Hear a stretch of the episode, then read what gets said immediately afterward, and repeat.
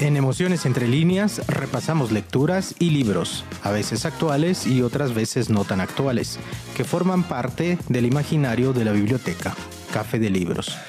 Los diferentes personajes, escritores o sus escenarios cobran vida y se establecen extrañas relaciones, tendiendo puentes entre ellos sin importar el libro en el que aparecen o el escritor que le dio vida. Los libros, sus personajes y escenarios acaban tejiendo entre líneas un universo de emociones únicas, personales y a la vez globales.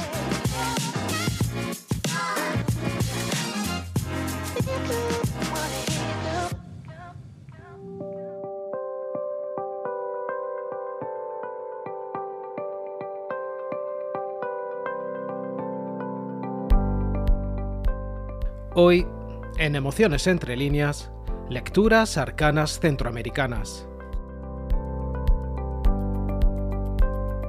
Las primeras manifestaciones del arte narrativo centroamericano, antes de lo que podría llamarse la época de creación individual y que no se da sino a partir del último tercio del siglo XIX, están constituidas por las crónicas sagradas y tradiciones orales de los pueblos aborígenes por los textos de los cronistas durante la conquista española y por las expresiones literarias de una cultura ya mestiza que se manifiesta durante la colonia.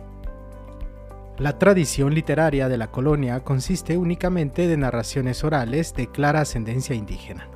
Cuentos de camino en los que aparecen como personajes los animales de cuyas vivezas, marrullerías y astucias surge toda una didáctica popular las pasiones y debilidades del ser humano se recrean bajo la piel de inocentes conejos o de fieros tigres. En un mundo inocente pero infinitamente vivo de huertos y atajos. Cuentos de camino porque el narrador lleva en sus caites el polvo de los senderos eternamente recorridos por la morareja rural. Este mundo anónimo y antropozoológico se constituye como espejo de esa sociedad rural de la colonia que desemboca con sus mismas características en el siglo XIX republicano. Y de igual forma, la brujería en Centroamérica y por extensión en América Latina es fruto de una mezcla de tradiciones y costumbres indígenas y africanas, que fue posible por la llegada de esclavos negros tras la invasión española. Los relatos de figuras arcanas como los brujos y brujas son fruto de una hibridación cultural de los relatos orales, leyendas populares, influencia colonial y la omnipresente religión durante la época. Las brujas de la Centroamérica invadida fueron agentes de oposición y resistencia al sistema colonial, confrontando una religiosidad y un decoro que las dañaba y ninguneaba, invadiendo sus cuerpos y sus vidas. Las desigualdades de género generadas supondrían el nacimiento de un nuevo patriarcado que se imbricaría con las prácticas y creencias nativas previas a la llegada de los colonizadores. El patriarcado se impuso de diversos modos en tierras centroamericanas invadidas, así como lo hicieron las jerarquías y los estamentos de clase. Las brujas, como secuaces del demonio en la tierra, no fueron más que otra de las invenciones europeas para justificar la invasión y la cristianización. Y las casas de brujas, auténticos feminicidios llevados a cabo contra ellas en un contexto que se esforzaba en arrebatarles la voz y el poder. Tras estos tiempos de represión surge un sistema social totalmente nuevo, un sistema fusionado de creencias indígenas, afroamericanas y españolas, un sistema que podría denominarse como cristianización y diablificación de Centroamérica, atravesadas por la cosmovisión mestiza sobre los conceptos demoníacos. Por todo ello, en el pod del día de hoy, Lecturas Arcanas Centroamericanas, visitaremos algunas narrativas surgidas de una rica tradición oral y otras nacidas de la innovadora escena narrativa contemporánea, protagonizada por brujos, brujas, superstición y magia de Guatemala, El Salvador, Honduras, Nicaragua y Costa Rica. Iniciemos este brujeril paseo literario por algunos escenarios narrativos del istmo centroamericano que son los protagonistas o desempeñan un papel preponderante en las historias narradas. Como siempre, desde las lecturas que forman parte del imaginario de la biblioteca. Café de Libros.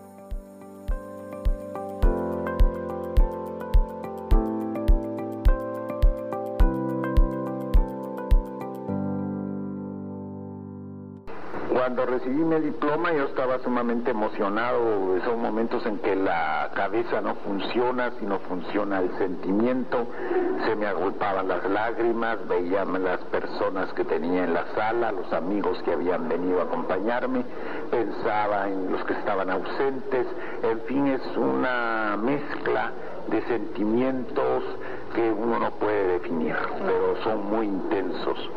Yo sí me explico que haya personas que sufriendo del corazón puedan tener un colapso en ese momento.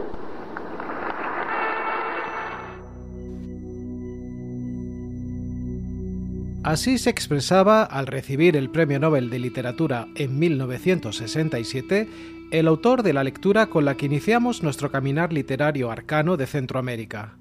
Nos referimos al relato Los brujos de la tormenta primaveral del Nobel guatemalteco Miguel Ángel Asturias. Este relato, La leyenda de los brujos de la tormenta primaveral, retoma los orígenes del mundo, obra de los dioses y enviciado por los humanos que se olvidaron las reglas del amor imponiendo las reglas de la crueldad. Asturias, personaje emblemático, original, complejo, presenta un anudamiento de culturas, de lenguajes, de comunicantes que construidos de forma singular y plural, en sus escritos alcanzan lo universal en lo particular. Este relato pertenece a la renombrada obra Leyendas de Guatemala.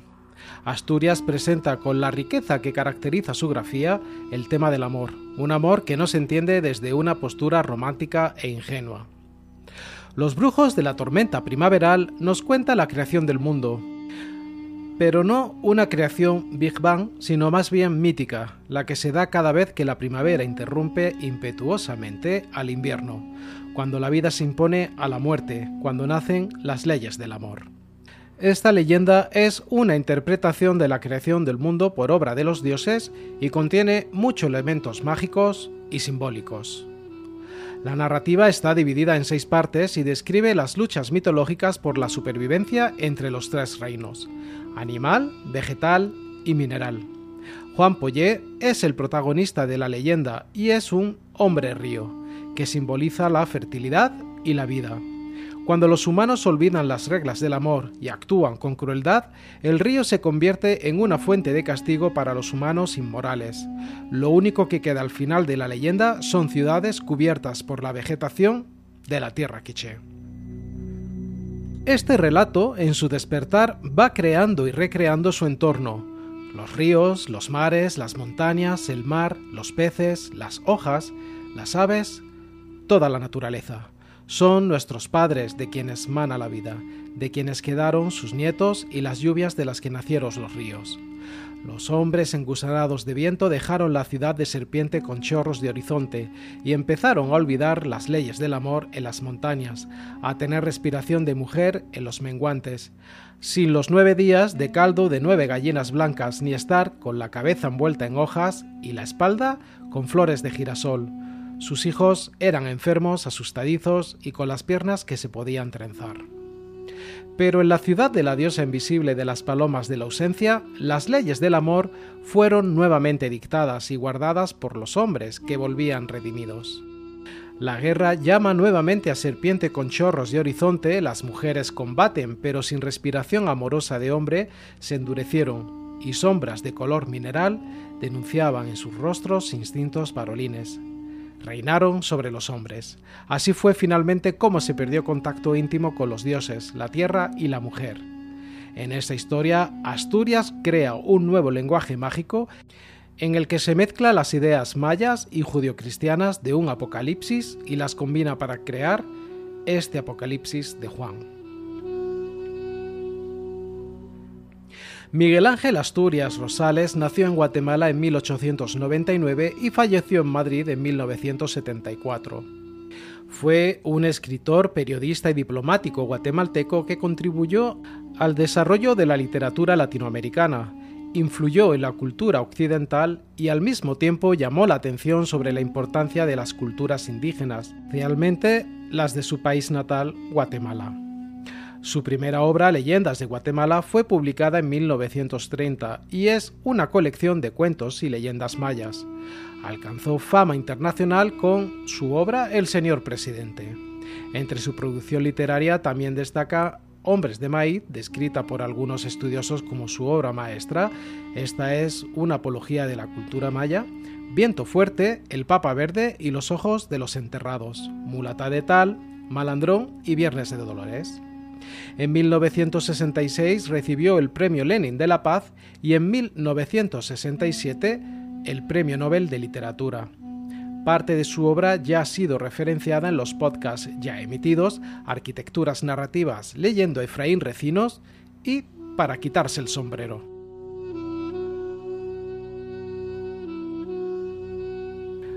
La leyenda de los brujos de la tormenta primaveral se construye sobre una multiplicidad de campos simbólicos, sobre un sinnúmero de referencialidades tanto indígenas como occidentales. De ahí que acceder al texto suponga un trabajo de decodificación edificadora.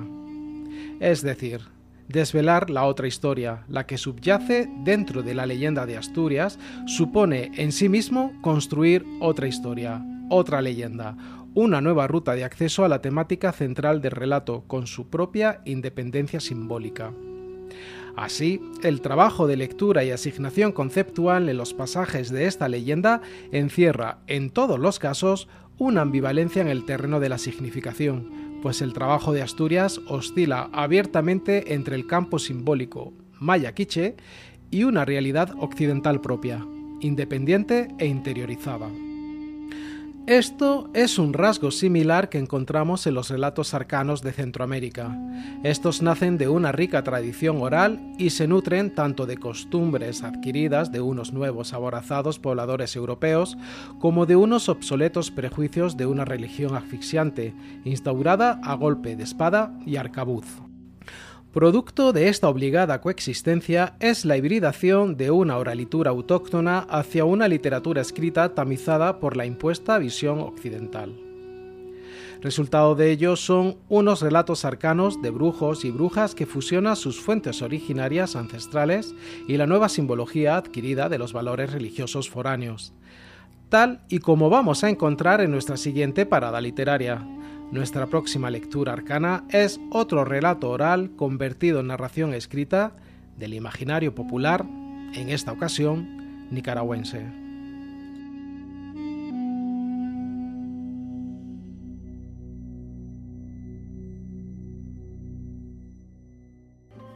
La ciudad de Niquinomo, en el departamento de Masaya, es un lugar conocido por sus brujos y brujas, Dicen que existen personas con el don de la adivinación y de la sanación. Estas personas, a petición de alguien, le pueden hacer el bien o hacerle el mal a cualquier persona, mediante el uso de conjuros ocultos que han sido prohibidos por la iglesia. Ellos cobran un emolumento o pago en efectivo por los servicios prestados haciendo uso de las artes ocultistas o esotéricas. Con esta adaptación de la leyenda arcana nicaragüense del canal de YouTube Mitos y Leyendas de Nicaragua, avanzamos en nuestro paseo literario con el relato Las Brujitas de Niki Nojomo, una compilación realizada por Salvador Guillermo Muñoz.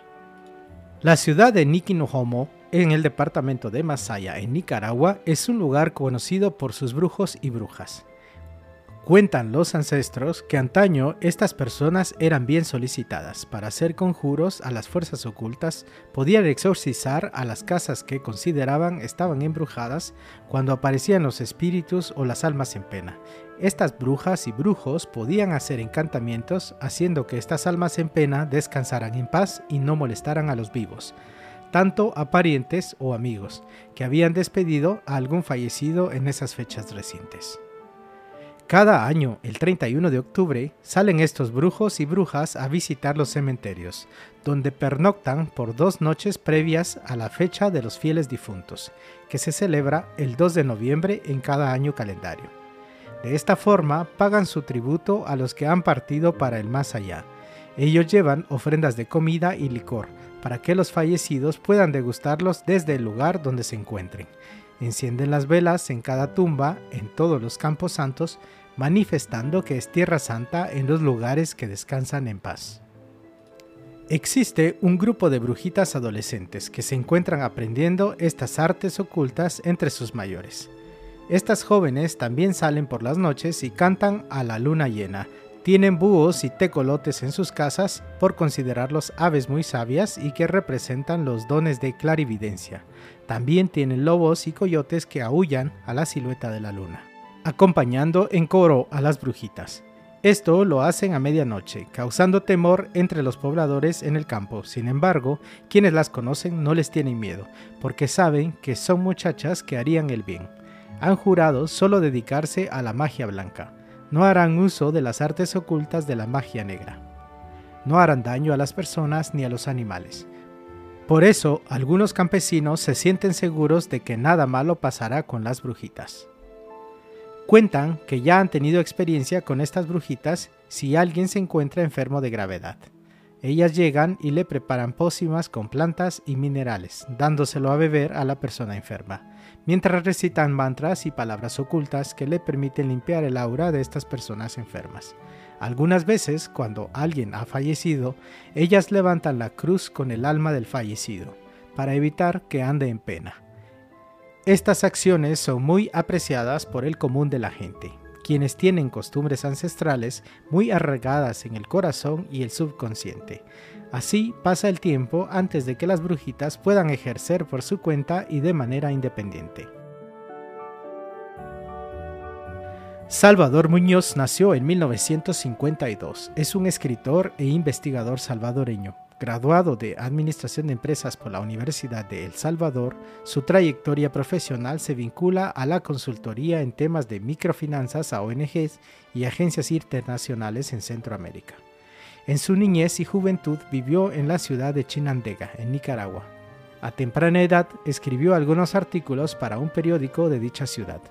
Desde entonces, el autor visitó los museos, iglesias y alcaldías con la finalidad de recopilar datos, redactar y ampliar los cuentos, los mitos y las leyendas de El Salvador y Nicaragua.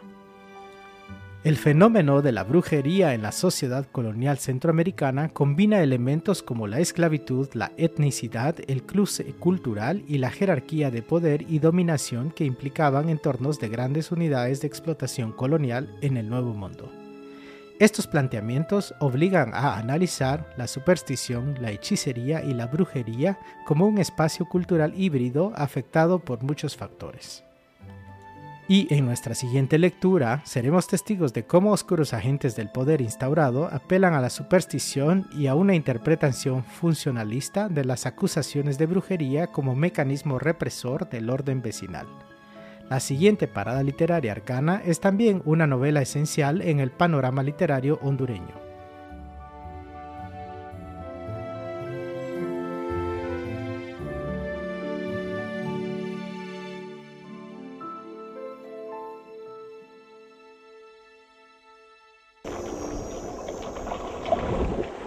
Buenas tardes, niña. Buenas tardes, les de Dios. Buenas tardes.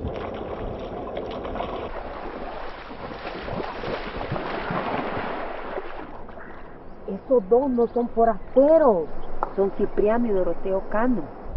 Los hermanos Cano. Sí, mujer, hasta te lo puedo jurar. Sepa Dios dónde estuvieron metidos todo este tiempo. Sepa macho. Los hombres son como las piedras. Ruedan y vuelven al mismo cerro. ¡Ah! Los hermanos Canito. Páganos la Virgen de los Desamparados. El coludo viene con ellos.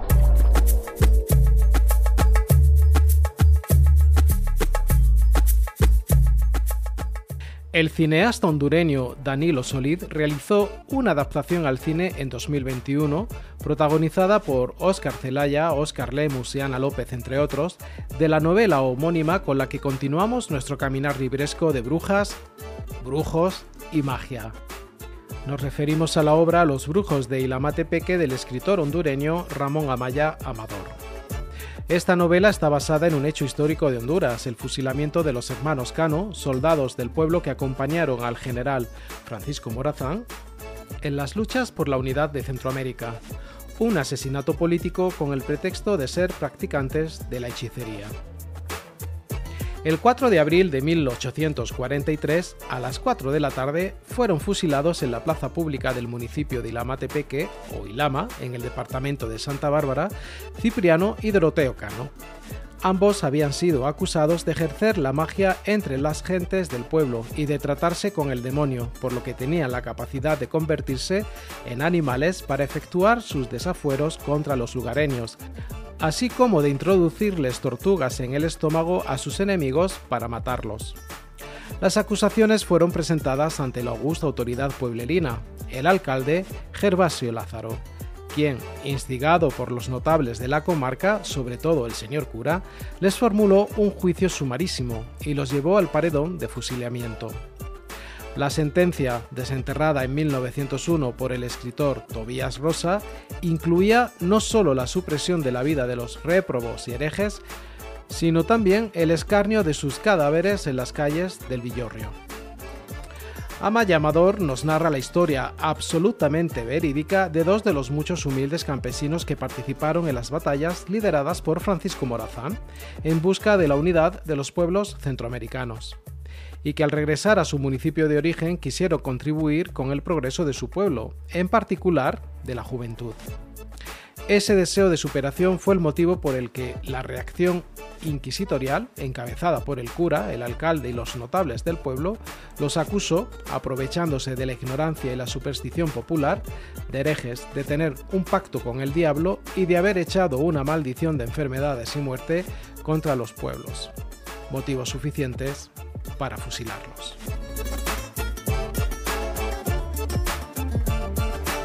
Ramón Amaya Amador nació en 1916 y falleció en 1966. Fue un escritor y periodista hondureño más conocido por su novela Prisión Verde, publicada en 1945. 25 años después de su fallecimiento en un accidente de avión, su producción literaria fue declarada Tesoro Cultural Nacional. Este es uno de los novelistas hondureños que, con mayor acuciosidad, se dedicó a reconstruir, para las generaciones venideras, hechos históricos de trascendencia nacional. Entre su producción literaria podemos mencionar títulos como Prisión Verde, Amanecer, El Indio Sánchez, Constructores, El Señor de la Sierra, Con la misma herradura, Memorias de un canalla, Biografía de un machete, Destacamento Rojo, El Camino de Mayo y Cipotes, entre otros. Cabe mencionar que este autor fue referenciado en el podcast Hondureños para Llevar. Si el relato arcano del siglo XIX era un híbrido de tradiciones ancestrales y simbología occidental, producto de la herencia colonial europea, el relato fantástico contemporáneo también tiende a ser un híbrido, marcado por la voluntad de la experimentación. En estos intentos parece nutrirse de fuentes tan variadas como la imaginería cinematográfica, la ironía, la parodia, el erotismo y el humor. Nuevas estrategias y recursos narrativos como la paradoja, el absurdo, la confusión o la naturalización de lo extraordinario dan nueva vida a temas y tópicos ya explorados en la tradición literaria de la región centroamericana. Y un ejemplo de ello es la siguiente lectura de este caminar libresco arcano, nuestra próxima parada es un relato que representa esa hibridación transmedia en la que su protagonista arcana, una bruja, ha evolucionado y se adapta a una nueva realidad. Una realidad en la que el tema principal es la pequeña vida de todos los días y donde es protagonista de una búsqueda personal por encontrar su lugar en el mundo. Pero la siniestra amenaza sobrenatural no ha desaparecido. Al contrario, ha abierto más puertas porque la visión de la realidad parece ser la de una verdad indescifrable.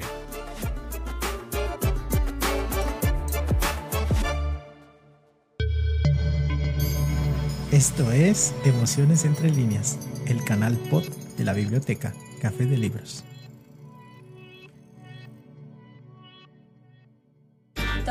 Apps de una vez para que tengas Instapic, Facebook y todo el cuento. ¿Qué son apps? Pero tú vienes del monte. Ahora estaba por mi propia cuenta cientos de años lejos de mi tiempo. ¿Tú qué haces aquí? ¿Qué problema con ustedes los turistas que se creen los dueños de todo? No tengo el oro para pagarle. ¿Oro? ¿Y esta de dónde salió? Cierto que Carmen es como rara.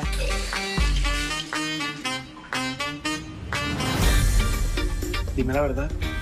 ¿Eres bruja? En 2019, Caracol Televisión creó la serie Siempre Bruja para Netflix, dirigida por Mateo Stiebelberg, Liliana Bocanegra y Felipe Cano, y protagonizada por Angeli Gaviria. Dicha serie es una adaptación de la novela de nuestra siguiente parada literaria.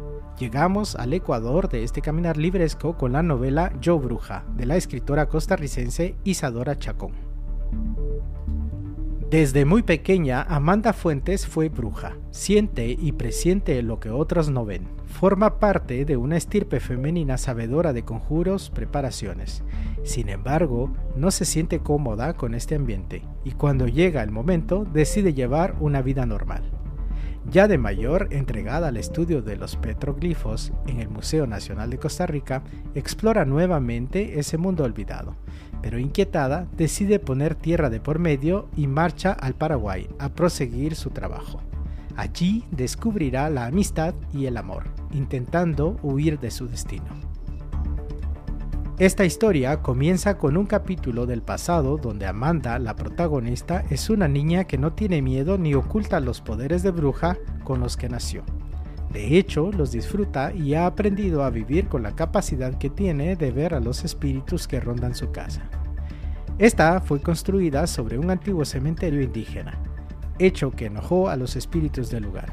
Sin embargo, cuando entra a la escuela, se da cuenta de que sus poderes y capacidades no son bien vistas por los demás y hace que la cataloguen de rara. Su madre, consciente de cómo reaccionaban los demás a lo brujeril, le insiste que sea cuidadosa, pero como toda niña no ve la razón, hasta que se enamora de un niño. A partir de ese momento, la relación de Amanda con su verdadera naturaleza cambia por completo, pero no para bien. La Amanda adulta, que es antropóloga de profesión, trabaja en el Museo Nacional y su principal foco de estudios son los petroglifos y las esferas de piedra. Un día, al regresar a la oficina tras meses realizando un trabajo de campo, ella nota que hay algo, o mejor dicho, alguien que la molesta y le da miedo. Por esta razón, cuando descubre un concurso para un proyecto de cooperación entre la Secretaría de Paraguay y el Museo Nacional de Costa Rica, decide que es una buena manera de escapar de todo y de todos. Antes de que Amanda se fuera para Tiquís a realizar este trabajo de campo, había sido contactada por Ana Mayela, una mujer que trabaja en la Universidad Nacional de Costa Rica y que, de alguna manera, sabe que Amanda es una bruja. Ana Mayela le pide que acepte una invitación para ir a una reunión y, a regañadientes, Amanda acepta. Esa reunión es el círculo de brujos al que pertenece Ana Mayela, dirigido por Doña Cristina, y al que quieren pedirle que se una. Le explican que ellas son personas que llevan una vida común y corriente, que intentan evitar que aquellos brujos que usan su poder para aprovecharse de los humanos normales y que además está investigando algo que parece poner en peligro a todos. Amanda está desconcertada y no sabe si quiere o no unirse a ese círculo, pues ella hace mucho tiempo que niega esa parte de su naturaleza y, debido a esto, ha comenzado a temerle. Sin embargo, no es de este círculo del que quiere huir, sino de Joaquín Rubio. Este es el director adjunto del Departamento de Aduanas, así como líder de un grupo que desea también reclutar a Amanda. No obstante, el círculo de Rubio persigue ideales más oscuros, ligados al poderoso círculo dirigido por el brujo brasileño Joao Ferreira. Amanda, una vez que llega a Asunción, conoce a Javier Arandí, o Caravere, su nombre en guaraní, el cual no es un brujo como tal, pero sí tiene ciertas habilidades mágicas increíbles. Esta amistad le enseña a Amanda a abrazar su propia naturaleza.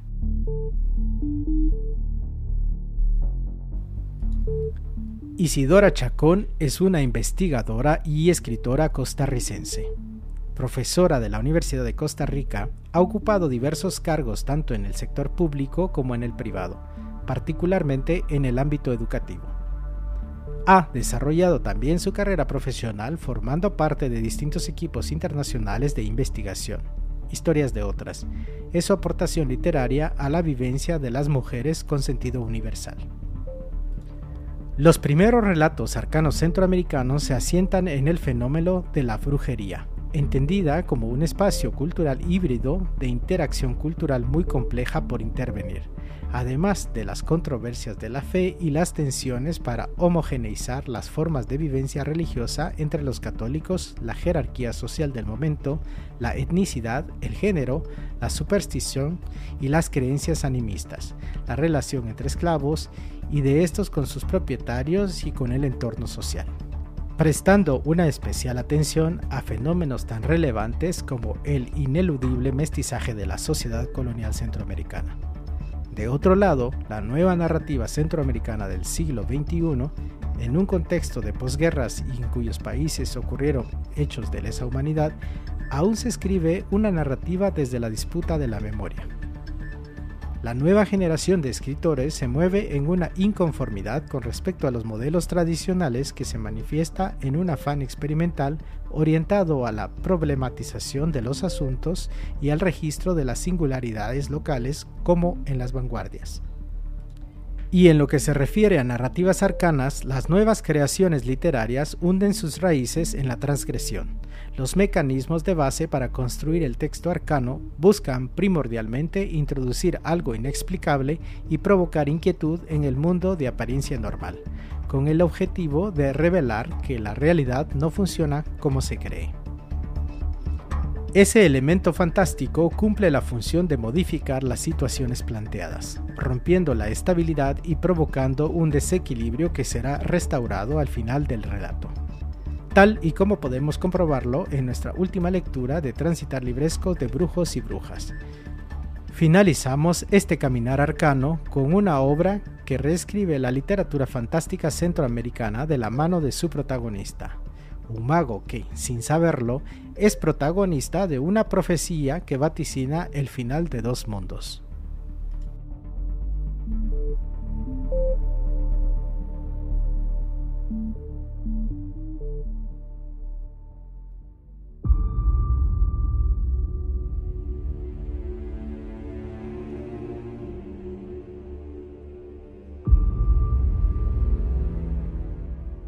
Llegamos a la última lectura de este paseo literario con la obra del escritor salvadoreño Hilario Antonio Mazariego Iraeta, titulada Inverness, la profecía de Ender.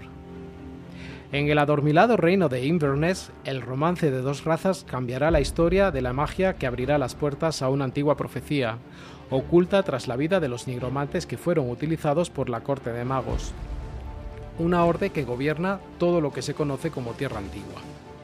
El joven elfo Silfo Ender, protagonista de una profecía que él mismo desconoce, deberá descubrir su pasado que, tras ser instruido en la magia por una pareja de silfos y enanos, alejado de todo por su abuelo, oculto de un mundo que él no se imagina, descubrirá que está rodeado de varios enemigos que desean su muerte.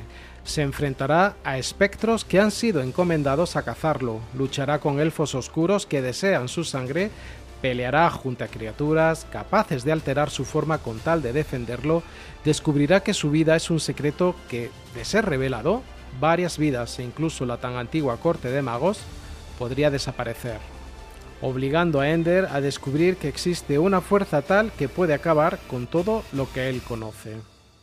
Su afán por descubrir el reino de Inverness inicia cuando Ender escucha a su abuelo hablando de una profecía y que según él Ender aún no está listo para conocerla. La osadía de Ender comienza una desatada y irrevocable decisión de aventurarse a un viaje, camino a descubrir el por qué no desea que él llegue a Inverness. Para hacerlo convence a su amigo Oxus, un grifo que ha estado desde que él hacía uso de razón para que lo llevase hasta ese lugar. Al escaparse, su aventura toma un giro inesperado. Conoce a Nim una elfa perteneciente al reino de Elfor, la cual, al verlo con un grifo, intenta matarlo. Tras darse cuenta de que ambos corrían peligro, nuestra protagonista élfica corre junto a él tratando de escapar de los centinelas, unos espectros sin ojos con armaduras y vestiduras harapientas que han sido enviados a la cacería del joven Ender. En esa huida, Ender resulta herido y es llevado al reino de Elford, donde descubre que el rey Gudmund ha sido partícipe del aniquilamiento de los Silfos, uno de los reinos que pertenecían a la antigua corte de magos. Aún así, el rey decide tomar parte en esa batalla ya que Ender había defendido a la princesa Nymphiriel, su hija. La obsesión se sale de control cuando el elfo oscuro Lord Kratz decide aumentar sus posibilidades de aniquilar a Ender, acudiendo al apoyo de la nigromancia con uno de los hechiceros que él mismo había encarcelado muchos años antes. La carrera contra el reloj da inicio con mentiras y engaños, trampas y traiciones. La ambición de gobernar todas las tierras será la tumba o la gloria de aquellos que osen quebrantar la profecía de Ender.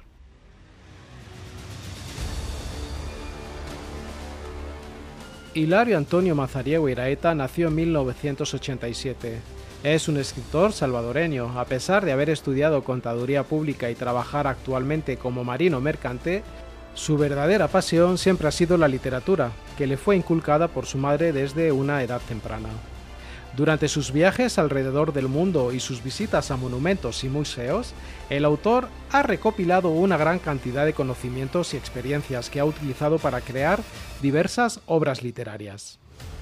Gracias a su estilo de escritura descriptiva y envolvente, este autor ha logrado ganarse el reconocimiento de la crítica y el público, convirtiéndose en uno de los autores más prometedores de su generación.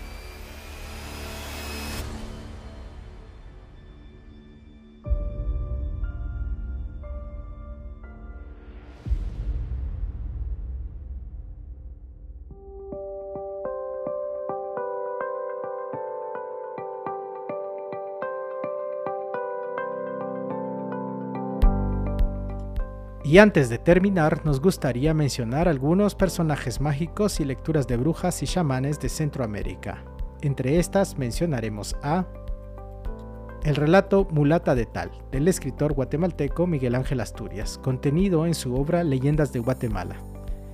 Esta es la historia de Celestino Yumi, conocido también como Brujo Bragueta, quien hizo un pacto con Tazol, el demonio de las hojas de maíz seco, para que le diera riquezas a cambio de entregarle a su esposa Catalina Zavala.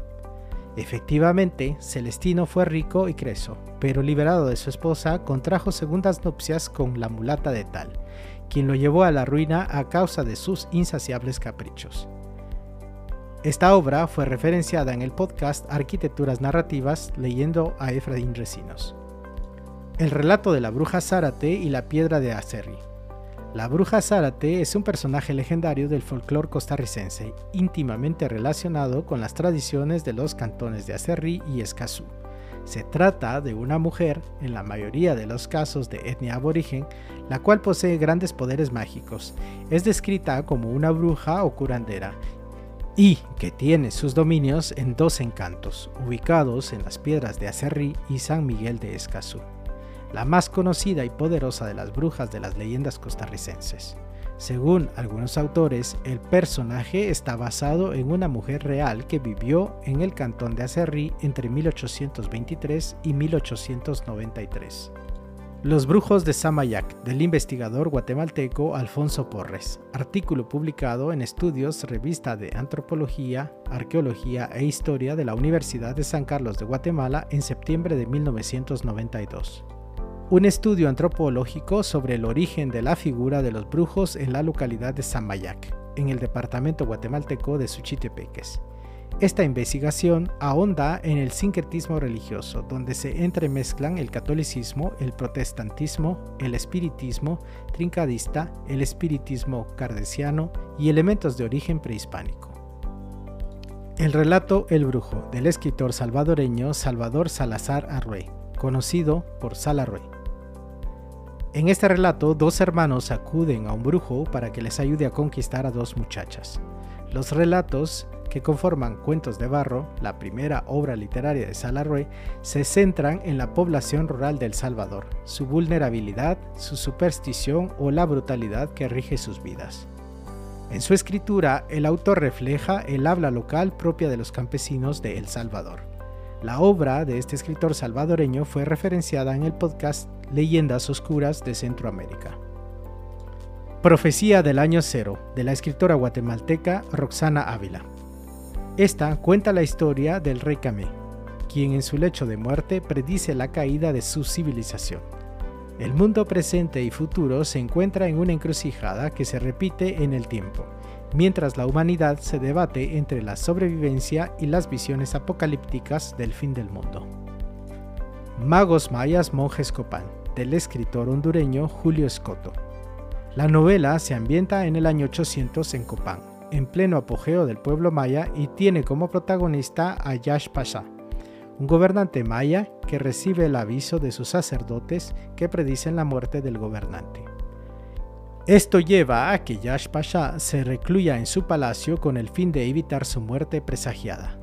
Pero en realidad esa supuesta predicción no es más que una farsa organizada por los sacerdotes y los comerciantes más pudientes de Copán para darle golpe de estado al gobernante, quien durante su reclusión llega a una serie de pensamientos y reflexiones que lo harán dudar de la veracidad de las palabras de los dioses, lo que desencadenará una serie de sucesos que definirán el destino del imperio.